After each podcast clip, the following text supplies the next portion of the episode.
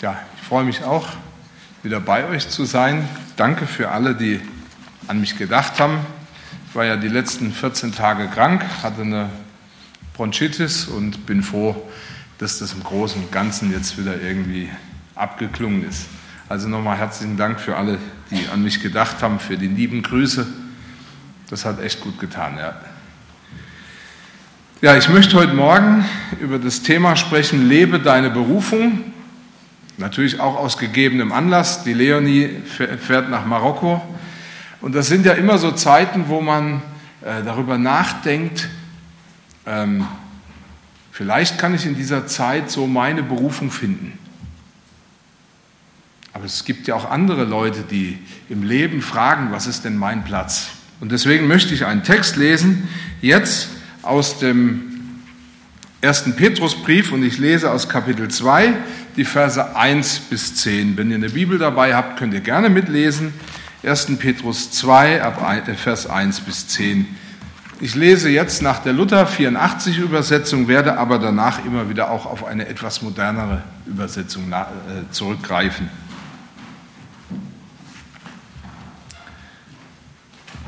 So legt nun ab alle Bosheit und allen Betrug und Heuchelei und Neid und alle üble Nachrede. Und seid begierig nach der vernünftigen, lauteren Milch wie die neugeborenen Kindlein, damit ihr durch sie zunehmt zu eurem Heil, da ihr ja geschmeckt habt, dass der Herr freundlich ist. Zu ihm kommt als zu dem lebendigen Stein, der von Menschen verworfen ist, aber bei Gott auserwählt und kostbar. Und auch ihr als lebendige Steine erbaut euch zum geistlichen Haus und zur heiligen Priesterschaft, zu Opfern geistliche Opfer, die Gott wohlgefällig sind durch Jesus Christus. Darum steht in der Schrift, siehe, ich lege in Zion einen auserwählten, kostbaren Eckstein, und wer an ihn glaubt, der soll nicht zu Schanden werden. Für euch nun, die ihr glaubt, ist er kostbar. Für die Ungläubigen aber ist der Stein, den die Bauleute verworfen haben und der zum Eckstein geworden ist, ein Stein des Anstoßes und ein Fels des Ärgernisses. Sie stoßen sich an ihm, weil sie nicht an das Wort glauben, wozu sie auch bestimmt sind. Ihr aber seid das auserwählte Geschlecht, die königliche Priesterschaft, das heilige Volk, das Volk des Eigentums, dass ihr verkündigen sollt die Wohltaten dessen, der euch berufen hat, von der Finsternis zu seinem wunderbaren Licht, die ihr einst nicht ein Volk wart, nun aber Gottes Volk seid, und einst nicht in Gnaden wart, nun aber in Gnaden seid. Ich bete nochmal. Danke, Herr, dass dein Wort wahr ist, dass es lebendig ist, dass es uns Kraft gibt. Und jetzt bitte ich dich von Herzen, dass du unsere Herzen berührst, dass du uns bewegst und dass du uns veränderst zu deiner Ehre. Im Namen Jesu. Amen. Ich möchte den neunten Vers nochmal aus einer neueren Übersetzung lesen. Da heißt, doch ihr seid eine von Gott auserwählte Generation, eine Gemeinschaft von Priestern königlicher Abstammung ein Volk, das in einer ganz besonderen Beziehung zu ihm lebt. Vor einiger Zeit bekam ich immer wieder so Mails zugeschickt, ähm, in denen eine Einladung war, um an einem Workshop teilzunehmen, in dem es um das Thema ging, entdecke deine Berufung. Ich habe festgestellt, dass das für einige Leute und für mich immer wieder auch so ein, ein brennendes Thema ist. Ein Thema, über das sich nachzudenken lohnt, über das ich immer wieder auch nachdenke. Und interessanterweise hatte ich kurz darauf, nachdem ich diese Einladung bekam, ein Gespräch mit zwei unterschiedlichen Leuten über genau diese Frage. Und auch diese beiden Leute kämpften mit sich und mit dieser Frage, ist das, was ich tue oder im Begriff zu tun, also im Begriff bin zu tun, ist das meine Berufung? Ist das der Sinn, weshalb ich auf der Welt bin? Oder gibt es noch eine Aufgabe oder irgendeine Berufung, die ich vielleicht noch überhaupt nicht kenne? Und wie gesagt, ich habe über diese Frage selber auch nachgedacht. Und ich kann aus eigener Erfahrung sagen, dass an, diesen, an der Antwort manchmal ganz schön viel hängen kann. Weil intuitiv erfassen wir, wenn ich diese Frage nicht beantworten kann, dann bleibt vielleicht mein Leben unerfüllt. Dann lebe ich nicht das, was ich vielleicht leben könnte. Und ich weiß, davor haben wir große Angst. Wir haben Angst davor, dass unser Leben in irgendeiner Form grau und bedeutungslos bleibt. Als Menschen können wir uns ganz schlecht damit abfinden. Und vielleicht bist du ja auch heute Morgen irgendwo auf der Suche nach deiner Berufung. Das ist eben nicht nur ein Thema für die ganz Jungen, die vielleicht kurz vor der Berufswahl stehen, sondern oft habe ich festgestellt, gerade ein Thema für die Leute, die eigentlich so das meiste im Leben schon erreicht haben und sich trotzdem fragen, war das denn schon alles? Ist das meine Berufung?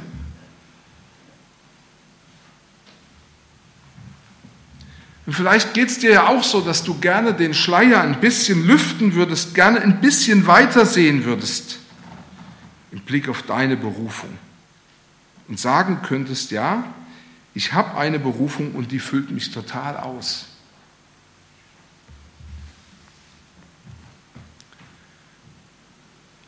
Ich habe festgestellt beim Nachdenken, und das gerade auch über diesen Text, dass es eigentlich eine gute Nachricht für all diejenigen gibt, die an Jesus Christus glauben. Denn wenn du dein Leben Jesus Christus anvertraut hast, dann kannst du eigentlich aufhören zu suchen nach irgendeiner Berufung, sondern Gott hat dir deine Berufung schon gegeben. Vielleicht weißt du das ja nicht, vielleicht kennst du diese Berufung auch noch gar nicht oder be beschäftigst dich nicht damit. Aber Fakt ist, du hast eine Berufung von Gott für dein Leben. Du musst nur noch in deine Berufung hineinwachsen. Petrus sagt, Gott hat dich ausgesucht, ein Priester, eine Priesterin königlicher Abstammung zu sein. Und er fordert dich heraus, dass du anfängst, dir deiner Berufung bewusst zu werden und das auch zu leben. Ich möchte euch heute aus dem Bibeltext, den ich vorhin gelesen habe, drei Hinweise dazu geben, wie du in diese Berufung, ein königlicher Priester oder ein Priester königlicher Abstammung zu sein, wie du da hineinwachsen kannst. Und das Erste, was uns Gottes Wort mitgibt, ist, trenn dich vom falschen Lebensstil. Petrus schreibt, trennt euch also von aller Bosheit und jeglicher Hinterhältigkeit, von allen Heucheleien und auch von der üblen Nachrede. Mein, ich erzähle euch jetzt nichts Neues, aber viele von euch haben das auch schon festgestellt. Nicht immer ist es möglich, dass man Neues auf Altem aufbaut. Das funktioniert nicht immer. In manchen Fällen ist das uns auch völlig klar. Zum Beispiel habe ich vor einiger Zeit äh, versucht, ein alteres Bibelprogramm auf ein neues Computersystem aufzuspielen. Ich habe diese Bibel geliebt und ich wollte das gerne in meinem, äh, auf meinem Computer haben und habe festgestellt, das funktioniert nicht. Das System ist einfach anders. Und wir wissen, dass das natürlich bei der Technik so ist, aber es ist ja eben nicht nur bei der Technik so. Auch bei uns Menschen kommt es vor, dass Altes und Neues nicht einfach vereinbar ist. So habe ich zum Beispiel mal einen jungen Mann begleitet, der drogensüchtig war. Und ich besuchte ihn dann in einer Entziehungstherapie und musste feststellen, dass diese Entziehungseinrichtung, diese Klinik, sehr weit mitten im Wald war. Und dann habe ich gefragt, äh, die Leute, die dort waren, warum ist das denn so weit im Wald? Weil ich habe schon gedacht, ich komme da nie mehr an. Ähm, und dann haben die mir gesagt, das ist bewusst so gemacht. Denn die Leute, die diesen Entzug machen, diese Therapie machen, die müssen vom alten Leben isoliert werden. Sie müssen aus ihren alten Freundschaften und aus ihren alten Kontakten raus und weg von den Dealern, damit sie eine Chance haben, ein neues Leben zu beginnen. Findet das nicht statt, gibt es keine Chance. Altes und Neues passt nicht immer zusammen. Oder dann erinnere ich mich an eine ältere Frau, nachdem sie ihren Mann beerdigt hatte, machte sie eine Bekanntschaft zu einem anderen älteren, alleinstehenden Herrn. Beide gingen eine Beziehung ein, aber es war äußerst schwierig. Warum?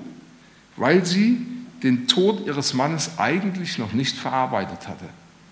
Und deswegen hakte es an allen Ecken und Enden. Altes und Neues passt auch im geistlichen, im wirklichen Leben nicht immer zusammen. Petrus sagt, die Berufung zu einem Priester königlicher Abstammung zu werden, ist so verschieden zum Leben anderer Menschen, sodass du nicht einfach davon ausgehen kannst, dass du das alte Leben so weiterführen kannst, wie du es bisher gemacht hast. Im Gegenteil, es erfordert, dass du deinen Lebensstil bzw. die Einstellung zu gewissen Dingen verändern musst. Du fragst dich vielleicht, warum ist das so? Das kommt daher, weil Gott eine ganz bestimmte Vorstellung von einem Priester hat und weil er ein heiliger Gott ist. Im Alten Testament erfahren wir ja, dass das Volk Israel ähm, Priester hatte. Und wir erfahren aus dem Alten Testament schon, wie Priester im Volk Gottes zu leben hatten. Das Erste, was wir über diese Priester erfahren, ist, dass sie interessanterweise nicht in diesen Stand ähm, irgendwie gewählt worden sind, sondern sie wurden hineingeboren.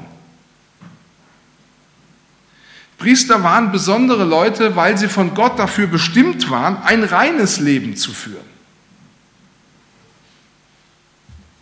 Und sie hatten das Vorrecht, zwischen Gott und die übrigen Menschen aus dem Volk Israel zu treten. Sie traten zwischen das Volk und zwischen Gott als Vermittler. Und sie halfen dabei, Menschen mit Gott in Kontakt zu kommen. Und andererseits repräsentierten sie Gott vor seinem Volk. Die Anwesenheit der Priester machte deutlich, es gibt einen lebendigen Gott. Er ist der, der über uns wacht, der über uns herrscht und dem wir dienen. Es war nur diese eine besondere Gruppe, die das tun durfte. Im Neuen Testament hat sich hier im Blick auf die Priesterschaft etwas Grundlegendes verändert. Gott hat diese Priesterschaft eben nicht nur einer kleinen Gruppe in seinem Volk vorbehalten, sondern jeder, der Jesus sein Leben anvertraut hat, ist dazu berufen, ein Teil dieser Priesterschaft zu sein.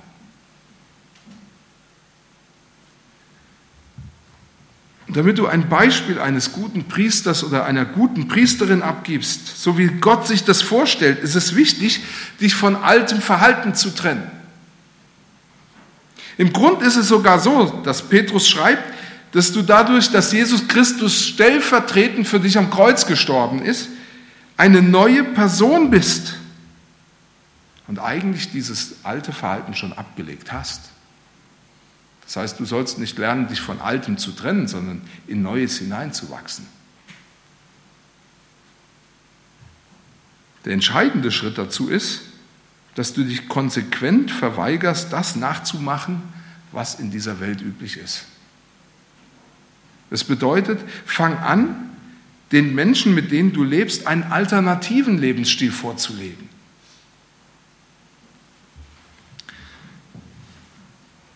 Ich weiß ja nicht, hat jemand von euch das Dschungelcamp gesehen? Ihr müsst euch nicht outen, bitte. Hebt die Hände nicht, auf keinen Fall. ähm, sagen wir mal, gut, äh, eine andere Sendung, da kam diese Person auch vor, Dirk Bach, in der Sesamstraße kam er auch vor, also für die könnt ihr wieder ausatmen, wenn jemand die Hand hebt und diesen Namen schon mal gehört hat. Ähm, als Dirk Bach, ich glaube letztes Jahr war es, gestorben war,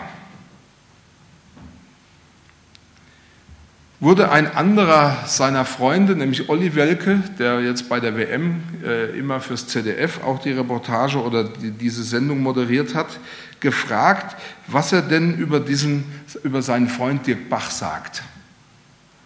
Und da sagte er, so kurz nach der Beerdigung, ohne Zweifel der größte kleine, dicke Schauspieler aller Zeiten. Und dann sagte er, die Phrase, die alte Phrase treffe zu, wenn man Bach gefragt hätte, ob die TV-Welt heute Spaß haben solle, also an seiner Beerdigung, dann hätte er Ja gesagt.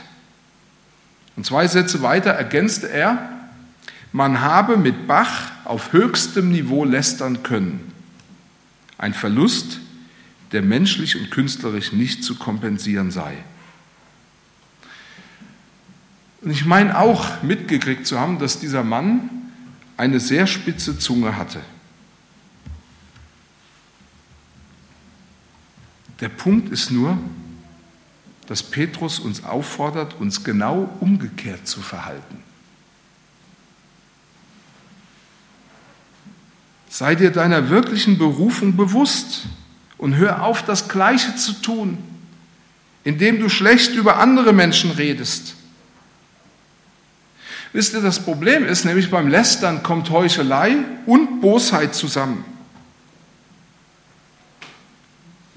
Und gerade vor kurzem wurde wieder irgendwo gepostet oder geschrieben, dass ein 14-jähriger Junge aufgrund von Mobbing seinem Leben ein Ende gesetzt hat. Das kann Leben zerstören. Aber wir sind hier auf dieser Welt, um Leben zu fördern. Wir sind Menschen, die Menschen bei Leben dazu helfen sollen, dass sie leben. Deswegen fang an, einen wohltuenden, einen wohlwollenden Gegenentwurf für dieses Verhalten zu leben. Versuch nicht, Menschen herunterzumachen oder sie der Lächerlichkeit preiszugeben. Und spiel ihnen auch keine falsche Freundlichkeit vor. Fang an, dich nicht ständig mit anderen zu vergleichen und darüber nachzudenken, wie schlecht es dir und wie gut es anderen geht. Das hat schon den alten Psalmisten Asaf fast in den Wahnsinn getrieben. Im Psalm 73, der ja auch der Sonntagspsalm für heute wäre, steht geschrieben, siehe, das sind die Gottlosen, die sind glücklich in der Welt und werden reich. Soll es denn umsonst gewesen sein? Dass ich mein Herz reinhielt und meine Hände in Unschuld wasche. Ich bin doch täglich geplagt und meine Züchtigung ist alle Morgen da. Hätte ich gedacht, ich will reden wie sie, siehe, dann hätte ich das Geschlecht deiner Kinder verleugnet. So sann ich nach, ob ich es begreifen könnte, aber es war mir zu schwer, bis ich ging ins Heiligtum Gottes und merkte auf ihr Ende. Deshalb legt ab allen Neid, Leg ab allen Neid, denn Gott hat dich dazu berufen. Er hat dich zu etwas berufen, das du mit Geld nicht bezahlen kannst und das du nicht kaufen kannst, das aber unendlich reicher und unendlich schöner ist als alles, was du in dieser Welt gewinnen kannst. Du sollst sein Priester sein. Und je mehr du dir dessen bewusst bist, umso mehr wirst du anfangen, in deine Berufung hineinzuwachsen und Jesus Christus zu ehren. Ich möchte ein zweites sagen. Um in diese Berufung hineinzuwachsen, beschäftige dich mit dem Richtigen. Verhaltet euch wie soeben geborene Kinder, die nach Milch schreien. In diesem Fall nach der vernunftgemäßen, unverdünnten Milch. sodass ihr durch sie heranwachst zur vollständigen Erlösung. Tut das, wenn ihr gemerkt habt, dass der Herr voller Güte ist. Also die meisten wissen ja, dass wir fünf Kinder haben, also habe ich auch mal fünf Babys erlebt. Und ich habe festgestellt aus eigenem Anschauung, dass das Entscheidende für Säuglinge ist, dass sie zur rechten Zeit das rechte Essen bekommen. Also Zwiebelschnitzel und ein gutes Glas Cola ist als Nahrung für Babys, habe ich, wir haben, also ich habe es nicht ausprobiert, aber ähm, ich habe mir das leibhaftig vorstellen können, dass das relativ ungeeignet für Säuglinge ist. Denn für Babys ist es wirklich wichtig, dass sie zur rechten Zeit die richtige Nahrung kriegen.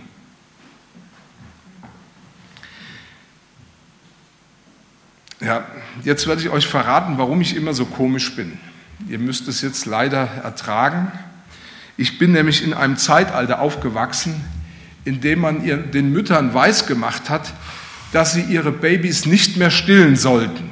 Also ich bin nie gestillt worden.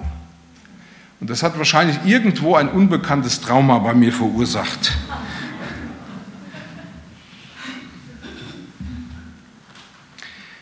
Man machte den Müttern weiß, sie müssen extra Babynahrung kaufen, weil die Muttermilch möglicherweise mit Schadstoffen belastet ist. Aber wie gesagt, aus eigener Anschauung, und äh, ich habe so einen äh, Geburtsvorbereitungskurs gemacht, also ich bin auch gebrieft in dem Ganzen, ähm, habe ich erfahren, dass Babys die meisten wichtigen Nährstoffe über die Muttermilch aufnehmen.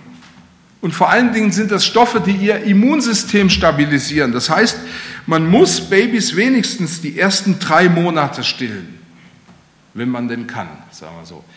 Ähm, aber das ist ungeheuer wichtig, weil viele Allergien werden damit schon ausgeschlossen, weil das Kind durch die Muttermilch wichtige Nährstoffe bekommt. Und man kann sagen, wenn das Baby zur rechten Zeit die richtige Nahrung bekommt, dann nimmt es zu.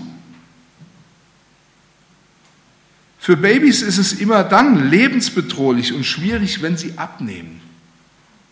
Das kann bis zur Lebensbedrohlichkeit kommen. Interessanterweise ist, dass ich festgestellt habe, dass Babys ihr Hungergefühl nie beeinflussen können. Also sie können nicht sagen, ich habe jetzt Hunger oder nicht, sondern sie schreien dann. Und ich habe bei unseren Kindern beobachtet, wenn, wenn sie Hunger hatten, dann mussten sie so bald wie möglich essen. Ich weiß ja auch nicht, mir kommt so ein komisches Bild hoch. Ich gucke gern Tierdokumentationen und irgendwie gucke ich immer gerne auch Filme über Haie. Und ich habe mal einen Film gesehen, da wurden Haie nach Einbruch der Dunkelheit gefilmt und die sind in so einen wahren Fressrausch gekommen. Und ich muss sagen, wenn meine Kinder Hunger hatten und nicht was gekriegt hatten, dann hat mich das doch sehr an die Haie erinnert. Oft ging es nicht schnell genug, wenn meine Frau gestillt hat, dass sie etwas zu essen gekriegt haben. Petrus gebraucht hier ein wunderschönes Bild, das allen Vätern und Müttern bekannt ist. Wenn du deine Berufung leben willst, wenn du hineinwachsen willst in deine Berufung, dann musst du beachten, dass du dich anständig und regelmäßig ernährst. Das gilt nicht für Säuglinge nur, sondern auch für Teenager natürlich. Und zwar geht es um deine innere Nahrung um das, was dich innerlich bildet und entwickelt. Und Petrus sagt, das Beste, was du bekommen kannst, weil es extra dafür gegeben worden ist, ist Gottes Wort. Und wie gut Gottes Wort ist, wird uns schon in den Psalmen verdeutlicht. Da schreibt David an uns und lässt uns hier an seiner Erfahrung teilhaben, die er mit Gottes Wort gemacht hat. Im Psalm 19 beschreibt er, die Weisungen des Herrn sind zuverlässig. Sie erfreuen das Herz. Die Anordnungen des Herrn sind deutlich.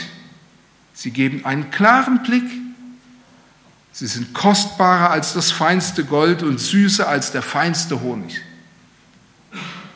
Petrus sagt, wenn du dich entwickeln und sinnvoll zunehmen willst, wenn du in deine Berufung hineinwachsen willst,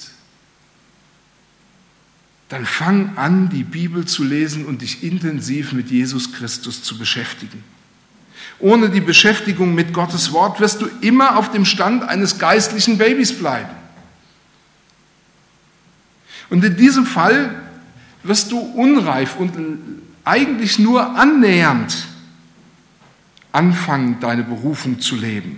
Das zu leben, wo Gott, wozu Gott dich berufen hat. Nun kann es ja vorkommen, dass du noch wenig mit der Bibel anzufangen weißt.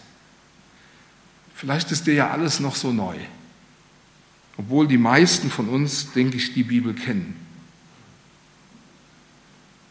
Aber vielleicht geht es dir ja immer noch so, dass du die Bibel liest und sagst, ich weiß mit dem, was da steht, nicht viel anzufangen. In Psalm 119 wird uns ein kleines Gebet mitgegeben, was du beten kannst, wenn du mit der Bibel nicht viel anzufangen weißt. Und das dir helfen wird, Gottes Wort besser zu verstehen. Da heißt es nämlich, Herr, öffne mir die Augen für die Wunder, die dein Gesetz in sich verborgen hält. Fang an, das zu beten. Petrus sagt, wenn du einmal verstanden hast, welch eine Wohltat, welch ein Geschenk dir Jesus gemacht hat, als er stellvertretend für dich am Kreuz gestorben ist, dann willst du immer mehr erfahren und immer mehr darüber wissen. Und je mehr du über Jesus weißt, umso mehr wirst du innerlich wachsen und mit wahrer Vitalität, mit, mit echter Lebendigkeit erfüllt werden. Petrus, Paulus schreibt, das sind also die Gründe, weshalb wir uns nicht entmutigen lassen. Mögen die Kräfte unseres äußeren Menschen aufgerieben oder verschleißt werden. Unser innerer Mensch wird von Tag zu Tag erneuert. Du kannst ein vitales Leben, ein vitaler Mensch sein, wenn du die richtige Nahrung zur richtigen Zeit zu dir nimmst. Wenn du dich fragst, wie das passiert, dann erfährst du aus der Bibel, dass es Gottes Geist ist, den Gott jedem Gläubigen gibt, der dich innerlich vollkommen verändert und zu dem macht, wie Gott sich ein Leben als dein Leben als königlicher Priester vorgestellt hat. Und jetzt möchte ich noch einen letzten Gedanken sagen. Lass dich vom Heiligen Geist regieren. Ich weiß, ihr habt vielleicht schon gemerkt, dass das so mein großes Thema ist im Leben weil ich festgestellt habe, dass das der Schlüssel für mein ganzes Leben war. Dass ich festgestellt habe, sich Gott hinzugeben, sich von ihm regieren zu lassen. Und interessanterweise schreibt Petrus genau das Gleiche. Er sagt, lasst euch selbst als lebendige Steine einbauen in das Haus, das Gott errichtet, in den geistlichen Tempel. Ja, lasst euch zu einem heiligen Priestertum aufbauen und bringt geistliche Opfer dar, die Gott angenehm sind durch Jesus Christus. Gott beschenkt dich reich und er will dein Leben segnen. Nur ein Kapitel weiter, in 1. Petrus 3, sagt Petrus, dass du ein Erbe des göttlichen Segens bist. Gott hat dich mit seinem Segen beschenkt. Das heißt, Gott hat dich für seinen vollen Segen vorgesehen. Und du bekommst diesen Segen vor allem dann, wenn du dich von seinem Geist führen und regieren lässt. Es ist ein Kennzeichen der Gotteskinder schlechthin, was eben Paulus in Römer 8 schreibt. Welche der Geist Gottes führt oder regiert, die sind Gottes Kinder. Das Interessante an Vers 5 ist jedoch, dass am Anfang eine, eine Passivform steht. Das heißt, es geht hier nicht darum, bau dich selber ein, guck mal, wo du deinen Platz findest, sondern hier steht, lass dich einbauen. Es macht auf der einen Seite deutlich, Gott will dich nicht unter seine Regierung zwingen, sondern er will, dass du dich ihm freiwillig hingibst. Gott sieht in dir keine Marionette oder Figur, auf einem Schachbrett, die er willkürlich von A nach B verschiebt. Wisst ihr, als ich meinen, äh, als ich, kein VW-Bus, als ich meinen Bus gekriegt habe, da musste ich damals noch ähm, ein Paket dazu nehmen, nämlich eine Klimaanlage und ein Radio. Ich wollte unbedingt ein Radio haben. Und die waren in diesem Paket, das ich dann genommen habe, enthalten. Wisst ihr, das Radio und die Klimaanlage konnten sich nicht wehren, dass sie gerade in mein Auto eingebaut worden sind. Warum ist es so? Es sind nur Dinge. Aber für Gott bist du kein Ding. Deshalb ist der wichtigste Schritt nach deiner Entscheidung, Jesus dein Leben anzuvertrauen, dass du dich bereit erklärst, dich vollkommen von Gott zu einem Priester königlicher Abstammung umgestalten zu lassen. Gott wird dich dazu niemals zwingen. Du musst wissen, dass Gott dein ganzes Leben so umgestalten will, dass du voller Freude und innerer Erfüllung deine Berufung leben kannst. Aber er wird niemals über deinen Kopf hinweg handeln. Das wird er nicht tun. Und du musst auch keine Angst haben, wenn du Jesus dein Leben anvertraut hast, bist du wirklich gerettet. Selbst wenn du ganz mit leeren Händen dastehst. Aber wenn du dich vom Heiligen Geist umgestalten lässt, dann wirst du wahrhaft dem entsprechen, wozu Gott dich berufen hat. In unserem Text spricht Petrus davon, dass diese Priesterschaft geistliche Opfer darbringt. Und diese Opfer sind es, die Gott gefallen und die ihm große Freude machen. Vielleicht fragst du dich ja, was das für Opfer sind, die du darbringen kannst, die Gott wahre Freude machen. Zum Schluss möchte ich kurz diese vier äh, oder diese fünf Dinge nennen, die du Gott bringen kannst als geistliche Opfer. Ein Ausleger hat es dankbarerweise zusammengetragen. Das erste ist, dass wir uns Gott zur Verfügung stellen. Das zweite ist das Gebet. Das ist ein wesentlicher äh, Punkt deines geistlichen Lebens oder deines Lebens als Priester, dass du Menschen vor Gott darbringst. Das ist, ein, ja, das ist etwas, was mit Fürbitte und Opfer zu tun hat. Das dritte ist der Dank. Das vierte ist Jesus loben, anbeten und ihn vor anderen Menschen bekennen. Und das fünfte ist zur Ehre Gottes anderen Gutes tun. All das sind geistliche Opfer. Diese Opfer sind normale Bestandteile eines Lebens mit Jesus.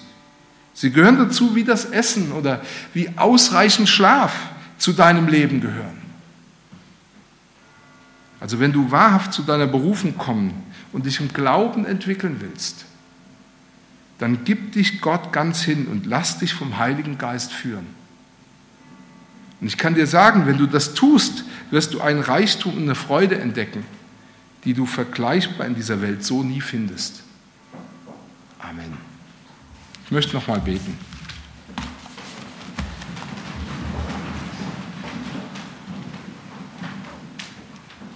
Vater, ich danke dir für diese unglaubliche Berufung, die wir durch Jesus Christus bekommen haben, dass wir deine Priester sein dürfen.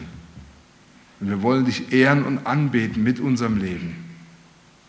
Schenk doch, dass wir immer mehr und gib uns Weisheit und Kraft immer mehr da hinein zu wachsen. Gib uns den Mut, uns dir hinzugeben, damit du uns durch deinen Geist verändern kannst. Im Namen Jesu. Amen.